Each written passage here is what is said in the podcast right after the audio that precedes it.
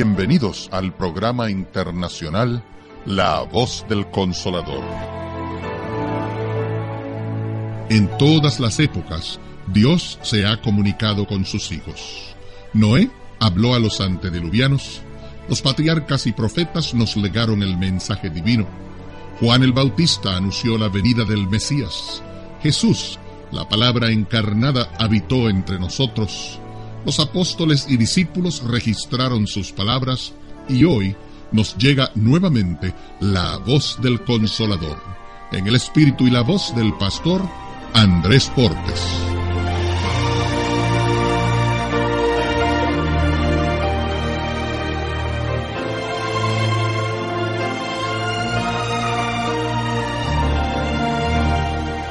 Ahora con ustedes el pastor Andrés Portes.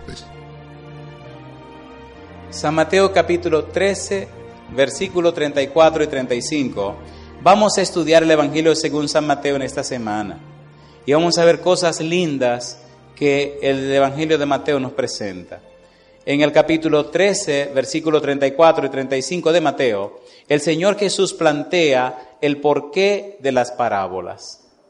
Dice Mateo 13, 34, 35, todo esto habló Jesús por parábolas a la gente. Y sin parábolas, ¿qué cosa? No les hablaba, para que se cumpliese lo dicho por el profeta cuando dijo, abriré en parábolas mi boca, declararé cosas escondidas. ¿Desde cuándo? Desde la fundación del mundo. Las historias nos ayudan a entender la palabra de Dios. Esta mañana tuve una linda experiencia en la cárcel. Eh, espérense, yo no estaba preso, yo fui a visitar a los que han sido privados de la libertad. Saben que una vez me, pusieron preso. Duré siete minutos dentro de la reja con el candado puesto. Me asusté tanto que sentí que el corazón se me quería salir por la boca. Oye, ¿qué fechoría es usted, pastor? Espérese, fue un accidente. Alguien me pegó por detrás, se armó un corredero, el tipo se volcó, el vehículo saltó por los aires y una persona se mató. Cuando salimos a recoger al tipo, al, tipo que estaba hecho pedazo, me llené de sangre. Fue una cosa espantosa, en algún momento le contaré. Y para protegerme a mí y a mi familia, a mí fue que me metieron a la cárcel. A mi esposa y mis hijos lo pusieron en un cuarto aparte. Y cuando entré a la cárcel, oh, ¿cuántos han estado presos? Sincero, ¿cuántos han estado presos alguna vez? Ninguno. Ah, pues ustedes son... Amén. Bienvenido, amigos. Somos compañeros, somos colegas. O sea, que ustedes nunca han estado el privilegio de estar presos, no saben lo que significa estar preso. Llega el jefe de la cárcel, el capitán, y pregunta, ¿y este hombre aquí afuera? Y dicen, ah, con él fue el accidente. Ah, no, pero tienen que encerrarlo de una vez. Digo, oh, oh. Dice, sí, sí, sí, sí. Si los familiares vienen y lo encuentran aquí afuera, pueden hacerle daño sin usted tener culpa. Cuando me entran a la cárcel, había cuatro muchachos. Cuando yo vi que pusieron ese candado, un cuartito chiquitito, y estaban los cuatro, se ponen en pie todos. Y le dije, no se preocupen muchachos, que yo también estoy asustado igual que ustedes. Así que no se, no se vayan a alarmar. Y empecé, le dije, ¿usted por qué está preso aquí? Dice, anoche andaba y entonces le faltaba un foco a mi carro. Y de anoche tú estás aquí adentro y dice, ajá, wow, ya tú tienes la noche entera que dice, sí. Y usted, no que la luz de atrás. Y usted, no que la luz de enfrente. Digo, ah, pues todo el problema de ustedes son luces. Y me seguía usted. Le dije, no, un accidente que acabo de tener. Oh, le dije, pero vamos a hacer una cosa. ¿Qué le parece si le oramos a Dios? Y así usted sale, sale usted, sale usted y después salgo yo. A lo mejor yo voy a salir primero. Porque si yo oro y no salgo, usted van a decir, ¿qué le pasa a este tipo? ¿Qué le parece si yo salgo primero? Y dice el primero, no importa, salga usted primero, vamos a orar. Y nos abrazamos ahí como cuatro amiguitos y empecé a orar. Terminamos de orar, nos limpiamos las lágrimas, se ve que ninguno habíamos estado preso. Y entonces llegó el rector de la universidad, la universidad estaba cerca del accidente. Llegó y le preguntó al capitán, ¿y dónde está el pastor Porte? Dice, lo tenemos encerrado. Dice, ¿encerrado? No, no, no, no, saquen ese muchacho de ahí. Porque el gobernador de la provincia es muy amigo de la universidad y quiere mucho la universidad. Y él llamó al gobernador y el gobernador entonces comenzó a mover y vino corriendo y me dice, oye Andrés, sí, no, no, que te saquen de ahí. Cuando me sacaron, miré, mi reloj había durado siete minutos preso. Y cuando salí, que trancaron a los colegas, le dije, ya yo salí, ahora van a salir ustedes. Entonces voy donde el capitán y le digo, oye capitán, me dice, dígame, ¿y todos esos muchachos por qué están presos? Dice, ah, por problemas de luces. Digo, pero ya de día, ya de la, las luces no se necesitan de día. Y me dice él, y ahora va a salir abogado el tipo este. Le digo, ¿por qué no dejan a esos muchachos salir y le dicen que arreglen sus carros en su... Y dice, usted tiene razón, vamos a darle una oportunidad. Y él mismo me dijo, vaya, lleve, le dice a un sargento, mire, vaya sargento y sáquelo. Ahí cuando esos muchachos salieron, vinieron corriendo llorando y me abrazaban. Y salía corriendo y venía el otro y me abrazaba. Y sí, salía corriendo y venía el otro. ¿Verdad que cuando Jesús liberta, uno llora, pero llora de alegría? ¿Sí o no? Esta mañana fui a la cárcel. La hermana Rosita me llevó a la cárcel y encontré dos hermanos que estaban allá en la cárcel. Encontré al hermano predicando ahí, mire, predicando con el poder del Señor. Y aquellos amigos privados de la libertad tuvieron el, la bendición de permitirme decirle algunas cosas. Voy a contarles a ustedes la historia que les hice a ellos. Y espero en Dios que ustedes no la olviden. Porque si la aprenden, les va a servir para toda la vida. Lo lindo de esta historia es cómo Dios puede transformar nuestra vida si nosotros lo queremos. Se cuenta la historia de una familia. El papá, la mamá y dos hijos. El papá estaba lejos de la casa en algunos negocios en otro país. La esposa se quedó en la casa con los dos niños. El niño tenía 11 años y la jovencita tenía 12 años.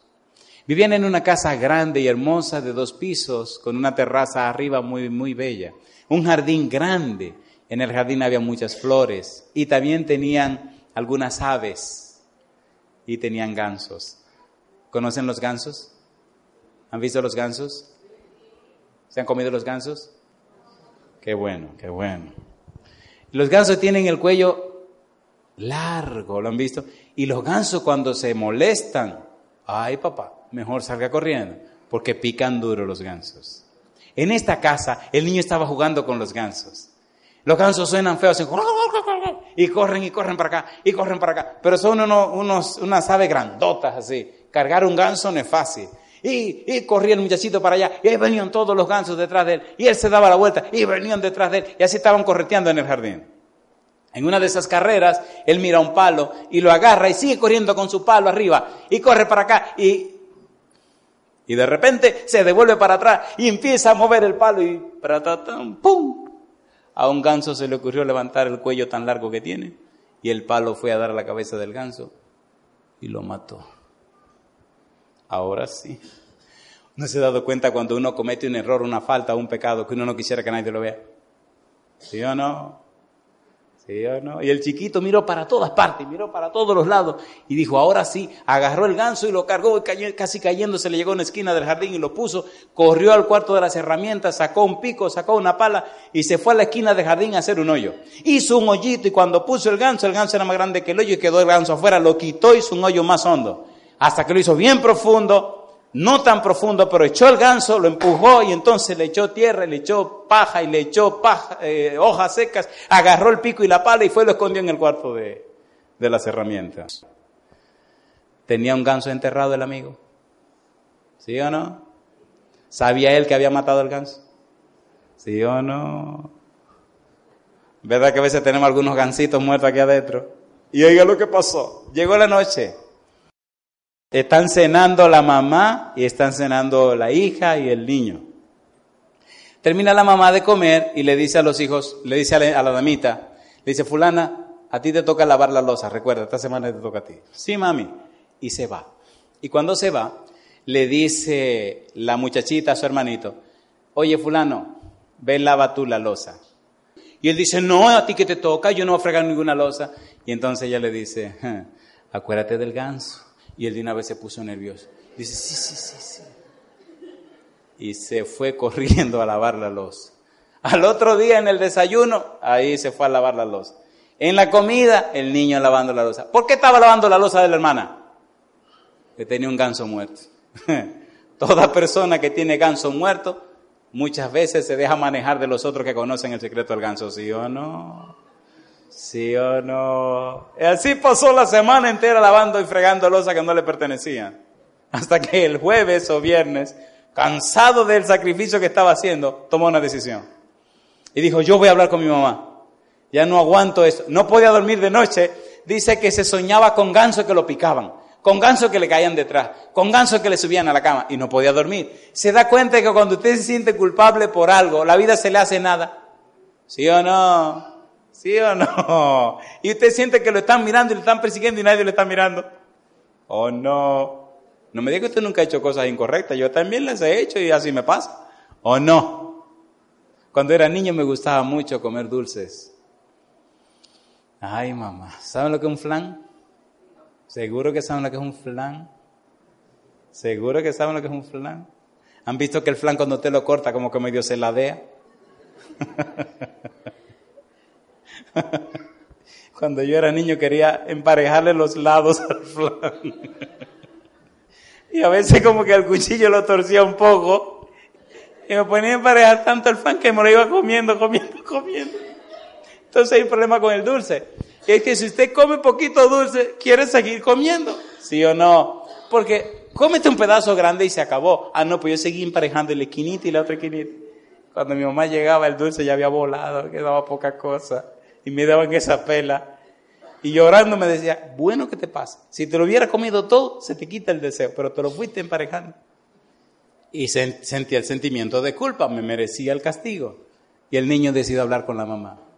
Subió al segundo piso, se tiró en los pies de la mamá, empezó a llorar y le dijo, mami, yo quiero hablar contigo. Sí, mi hijo, cuéntame, ¿qué te pasa? Mami, yo fui que maté el ganso. Yo estaba jugando con los gansos. Estábamos corriendo de aquí para allá y de allá para acá.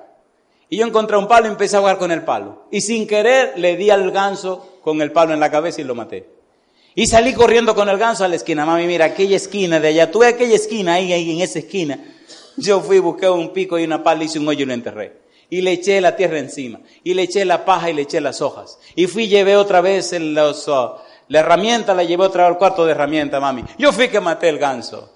La mamá se sonríe, lo mira y le dice, sí, mi hijo, yo también te vi. Y tengo una semana esperando que tú vengas a decírmelo para yo perdonarte. Porque los gansos son tuyos. Porque tú eres mi hijo y yo te quiero y te amo. Veo que tiene una semana lavando la losa de tu hermana por no venir a hablar conmigo. ¿Están entendiendo la moraleja? ¿La están entendiendo? ¿Sí o no? Si el chiquito hubiera ido el mismo día que mató el ganso a hablar con su mamá, ¿se pasa la semana trabajando por la hermana? No, la mamá lo perdonó, la mamá lo aceptó, la mamá lo recibió y la mamá le dice, los gansos son tuyos. Oye, y él brincó, abrazó a su mamá y la besó, se secó las lágrimas y se fue. En la noche vino la cena. La hermana no sabe que ya resolvió su problema. ¿Se han dado cuenta que la mayoría de la gente no sabe cuando resolvemos nuestro problema con Dios? ¿Sí o no? Porque nuestro problema con Dios no se resuelve en público, se resuelve en privado. Usted puede ir esta noche delante de Dios y abrirle su corazón y Dios lo perdona. ¿Se acuerdan de la justificación? Oh, oh, ¿Cómo que no? ¿Se acuerdan de la justificación? Liberación de la culpa por el pecado y liberación del castigo por el pecado. Cuando Dios te perdona, te perdona. ¿O no? Y cuando Dios te perdona, te da un sentimiento de libertad. Te quita el sentimiento de culpa. Te libera el sentimiento de condenación. ¿Cierto o falso? Están reunidos en la mesa, terminan de cenar, la mamá se pone en pie la mamá con su picardía se, sonríe y le dice a la hija, recuerda que te toca fregar la losa. Y la chiquita dice, sí, mami. Y ella también se sonríe porque tiene su picardía. Y se va. Y el chiquito dice, tú verás, tú verás. Y entonces cuando la mamá sale y se va, sale el chiquito y se para y comienza a caminar. Y le dice ella, ey, ey, ey, ¿para dónde tú vas? Camina a lavar la losa. Dice, yo no voy a fregar nada. Ah, tú no vas a fregar nada. No. Se lo voy a decir a mamá, dígase que usted quiera. Tú, le voy a decir mamá que tú mataste el ganso, que tú hiciste, que tú lo enterraste y le voy a enseñar. A mí no me importa, dígale lo que usted quiera. Y se va el chiquito. Y dice ella, ah, sí, ¿tú crees que yo no me atrevo? Tú verás, mami. Y salió corriendo donde la mamá, mami, mami. Le dice la mamá, ¿qué pasa? Mira, el ganso que falta fue fulano que lo mató. Y lo mató el día tal. Y estaba. Y comenzó a contar. Y la mamá la miró. Y cuando terminó, le dice, y él fue que lo mató. Y le dice la mamá, ¿y a ti qué te interesa eso? ya él vino y habló conmigo, ya yo lo perdoné, los gansos son de él, usted vaya a fregar su losa. ¿Entendieron ahora? ¿Sí o no? ¿Qué cosa es justificación? Liberación de la culpa por el pecado. Cuando el Señor te perdona, hay una paz en tu corazón que inunda todo tu ser, ¿sí o no? Entonces puedes dormir. Entonces puedes ver de frente a tus hijos, a tu esposa, a la gente. El Señor te liberó del sentimiento de culpa. Cuando está justificado, entonces está liberado del castigo por el pecado. Cristo pagó tu deuda en la cruz del Calvario. Una pregunta, ¿es importante saber esto o no es importante? ¿Vale la pena aprender estas cosas? ¿Sí o no? Recuerde que Jesús dijo, San Juan capítulo 8, versículo 32, y si el Hijo os libertare, seréis verdaderamente libres. Número dos, ¿qué cosa es santificación? Cuando la persona ha sido perdonada, cuando la persona ha sido liberada del castigo por el pecado, entonces la persona comienza una experiencia hermosa. Pablo dice que es adoptado en la familia de Dios. ¿Saben lo que es un hijo adoptivo? ¿Sí o no? ¿Verdad que el pecado nos separó de Dios? ¿Verdad que el pecado nos llevó lejos de Dios? ¿Sí o no? Ahora Jesús quiere atraernos otra vez al hogar, a la casa. Y cuando nos perdona, cuando nos justifica, cuando nos liberta del castigo y de la culpa, entonces nos recibe con los brazos abiertos. ¿Han oído hablar del hijo pródigo? ¿Han oído hablar del hijo pródigo? Se fue lejos de la casa, malgastó todo por allá. Y cuando regresó así como estaba, lo recibió el padre con los brazos abiertos. Lo mandó a bañar, le mandó a quitar la ropa, le mandó a poner ropa limpia y lo recibió de nuevo en el hogar como su hijo legítimo, ¿sí o no? Así espera el Señor por ti también. No importa cuán lejos te fuiste o en cuántas cosas caíste, el Señor ama a sus hijos y espera por ellos. Por eso es tan importante la justificación. Número dos, la santificación significa liberación del poder del pecado. ¿Qué significa? Liberación del poder del pecado. Ahora el poder del Espíritu de Dios se manifiesta en la persona y el borracho ya no bebe más. Y el que hurtaba o robaba ya no roba más. Y el libertino ya no dice más cosas raras. Ahora un poder sobrenatural, el Espíritu de Dios, comienza a transformar el corazón de la persona. Alabado sea el nombre de Dios. ¿Han visto eso en la experiencia de alguna gente, sí o no? Y Dios lo quiere hacer contigo también. Y Dios lo puede hacer contigo también. Y qué hermoso un hogar donde papá y mamá y los hijos son guiados por el Espíritu de Dios. ¿Es hermoso o no es hermoso? ¿Sí o no? Se estaba desarrollando una conferencia y así de una multitud se levantó un ateo. Era un tipo muy estudioso, un investigador y encima de todo era abogado. ¿Hay algún abogado aquí con nosotros esta noche? ¿Algún abogado? Hay una abogada allá. ¿Hay alguien más que sea abogado? Hay otro abogado aquí. ¿Hay algún otro abogado con nosotros esta noche? Los abogados son personas muy inteligentes, muy estudiosos, leen mucho, investigan mucho. Y este individuo era muy estudioso, muy investigador, y era ateo, no creía en Dios. Y llegó un momento donde el abogado levantó la mano y empezó a refutar todo lo que el predicador estaba diciendo. Oiga, ¿y sabe lo que ocurrió? Que agarró a predicador y lo hizo pedazos. Y la gente, sorprendida, estaba mirando que aquello se estaba yendo a la nada. Y entonces una persona que estaba sentada al frente, que recientemente se había entregado al Señor, tenía varios meses de haber comenzado a caminar con Dios, de haber comenzado la santificación, al ver que el predicador no tenía cómo responderle al licenciado, al doctor en leyes, entonces él le pregunta al predicador, ¿y yo puedo decir algo? Y entonces le dice el predicador, sí, adelante, porque ya el predicador no tenía más para devolver. Y entonces el Señor se para y le dice al científico, al, al doctor en leyes, al abogado, le dice, mire Señor, yo no sé ni entiendo las palabras que usted está usando, ni, ni me imagino lo que usted ha querido decir. Pero al ver que el predicador se cayó, entonces pienso que ya el predicador no tiene nada más que decir. Pero yo sí quisiera decir algo. Escúcheme, por favor. Cuando yo no venía a este lugar, cuando yo no estudiaba la Biblia, yo le daba golpe a mi esposa. Todo el dinero lo gastaba bebiendo y en otras cosas. A mis hijos le hacía falta todo y en mi casa ni siquiera comida había. Yo bebía en la mañana y bebía en la tarde y de noche me acostaba borracho. Mi hogar y mi casa era un infierno. A mi pobre mujer la vivía maltratando todos los días. No tenía ni siquiera ropa que poner si mis hijos nadaban descalzos y no tenían nada. Mi casa era un infierno. Pero mire, Señor, yo empecé a estudiar este libro. Acepté lo que el libro dice. Acepté al Señor Jesús. Ya yo no bebo. ya no maltrato a mi esposa, ya no salgo a la calle, el dinero lo traigo a mi casa, vivimos en paz, mire qué linda se ve mi esposa, mire mis hijos todos con zapatos. Las cosas son diferentes. Yo me siento un hombre dichoso y gozoso. Yo no entiendo sus palabras, pero explíqueme usted, señor licenciado, ¿qué fue lo que me pasó a mí? ¿Por qué ya no quiero beber? ¿Por qué ya no salgo con los amigos? ¿Por qué ya no voy a la calle? ¿Qué fue lo que me pasó? ¿O yo estoy loco, señor licenciado? Y el señor licenciado comenzó a llorar. Y entonces el señor licenciado dijo con dolor en su corazón, mi papá era cristiano y me maltrataba. Mi papá era cristiano y me hacía la vida imposible. Y por eso yo crecí odiando a los cristianos y odiando a Dios y odiando a todo lo que fuera religión. ¿Entendieron ahora? Lamentablemente, la gente no comprende que necesita tener una experiencia con Dios. ¿Sí o no? ¿Sí o no? Queridos, no es cosa de religión, es cuestión de relación es con quién te relacionas. San Mateo está escribiendo su libro para decirnos, necesitamos relacionarnos con Cristo Jesús, necesitamos relacionarnos con Dios, porque en la medida que nos relacionemos con Él, nuestra vida comenzará a cambiar. ¿Cierto o falso? Y eso se llama santificación. ¿Se entendió santificación? ¿Sí o no? ¿Qué es santificación? Liberación del poder del pecado.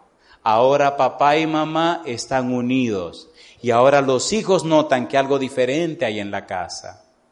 Hay una ciudad en la República Dominicana que se llama Puerto Plata. Una vez estaba como ahora trabajando en un lugar y dando una serie de conferencias y hablé de lo importante que es cada día que la familia se reúna para orar a Dios. ¿Es importante eso, sí o no? Es bonito que la mamá y el papá y los hijos se reúnan y le pidan a Dios su bendición para ese día. Y que Dios proteja al papá y a la mamá y proteja a los hijos. ¿Eso es bonito o no es bonito? Es lindo que antes de enviar a los hijos a la escuela, si el papá ya no está, se fue a trabajar, que la mamá por lo menos le diga, espérense un momentito. Y ella diga, Dios mío, aquí van mis hijos para la escuela, cuídamelos, acompáñalos y dale sabiduría para entender sus clases. ¿Es lindo eso o no es lindo? ¿Sí o no? El niño sale con la bendición de su mamá y con la bendición de Dios. Y estaba hablando de eso, y había un muchacho de 22 años a la derecha, y las lágrimas le comenzaron a rodar por sus mejillas. Y entonces, sin pensarlo, él levanta la mano y se pone en pie y dijo, oiga, pastor, así delante de todo el mundo, yo tengo 22 años y mi papá y mi mamá nunca han orado conmigo en mi casa. Qué vergüenza. Detrás de él estaba el papá y la mamá. Y el papá se puso en pie y dijo, lo que mi hijo dice es verdad, pero pastor, comenzamos mañana. Alabado sea el nombre de Dios. ¿Cuándo deberíamos comenzar? Bueno, sería muy bueno comenzar hoy, ¿verdad? Cuando regrese a la casa, agarre todos sus muchachitos y diga, vengan acá. Vamos a pedir la bendición de Dios sobre ustedes. ¿Es lindo eso o no es lindo? Esa experiencia de relación con Dios, esa experiencia de invocar la presencia de Dios, esa experiencia de pedir la dirección de Dios, ese proceso, esa experiencia esa relación se llama santificación. Alabado es el nombre de Dios. ¿Tiene Dios poder para ayudar a tus hijos? Sí. ¿Tiene Dios poder para bendecir tu familia? Sí. ¿Cuántos de ustedes creen sinceramente que Dios tiene poder? Alabado sea Dios. Nos falta una palabra, ¿cuál es? Y entonces, cuando el Señor Jesús venga por segunda vez, y entonces, cuando el Señor venga con todos sus ángeles, como dice la Biblia, su decena de millares, y entonces, cuando Dios venga a recoger a sus hijos, todos aquellos que se han entregado a Jesús serán glorificados, dice el apóstol Pablo. ¿Por qué no lo leemos? Primera de Corintios capítulo 15. Oiga qué cosa linda. Cuando el Señor venga por segunda vez, y pienso que aquí, igual que en todo el mundo donde he estado, el tiempo no se detiene y el tiempo se va muy a prisa. Primera de Corintios capítulo 15. Mire qué cosa linda, versículo 51. Hablando acerca de la venida de Jesús, ¿qué pasará cuando Él venga? Mire qué lindo dice el apóstol Pablo. Primera de Corintios capítulo 15, versículo 51 en adelante. Mire qué lindo, dice el versículo 51. He aquí os digo un misterio no todos dormiremos, pero todos seremos, como dice, transformados. En un momento, en un abrir y cerrar de ojos, a la final trompeta, porque se tocará la trompeta y los muertos serán resucitados, como dice, incorruptibles, y nosotros seremos, ¿qué cosa? Transformados. Así que si nuestros familiares murieron enfermos, como murió mi mamá, entonces el Señor la va a resucitar, como dice, incorruptible. Y si nosotros estamos vivos, ¿qué hará Dios con nosotros? Nos transformará. Y tanto los que murieron en Cristo resucitados incorruptibles, como los que estemos vivos transformados, entonces recibiremos al Señor en las nubes de los cielos. Mi pregunta, ¿le gustaría a usted tener esa experiencia de regresar con Jesús al reino de los cielos? ¿Cuánto? Sinceramente, yo quiero que sea sincero con su corazón. ¿Le gustaría a usted pasar la eternidad en el cielo con su familia y con Dios? ¿Cuánto le gustaría esa experiencia? Alabado sea Dios. Esta noche vaya a hablar con Dios. Hágalo en su casa, solito con Él. Cuéntele las cosas de su vida y le garantizo que Dios le perdonará. Dios está esperando por nosotros. Dios quiere relacionarse con nosotros. Dios ama a sus hijos. ¿Podemos ahora orar para terminar? ¿Podemos estar en pie?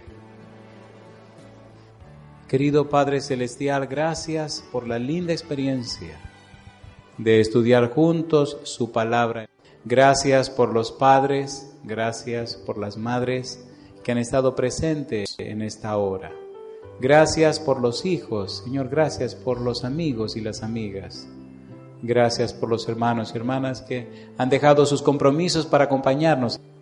Permita a Dios que su bendición descanse sobre cada uno de ellos, que regresen bien y en paz de vuelta a su hogar y que mañana como hoy cada uno pueda tomar este tiempo para juntos estudiar su palabra. Gracias Señor por su amor, gracias por darnos a Jesús.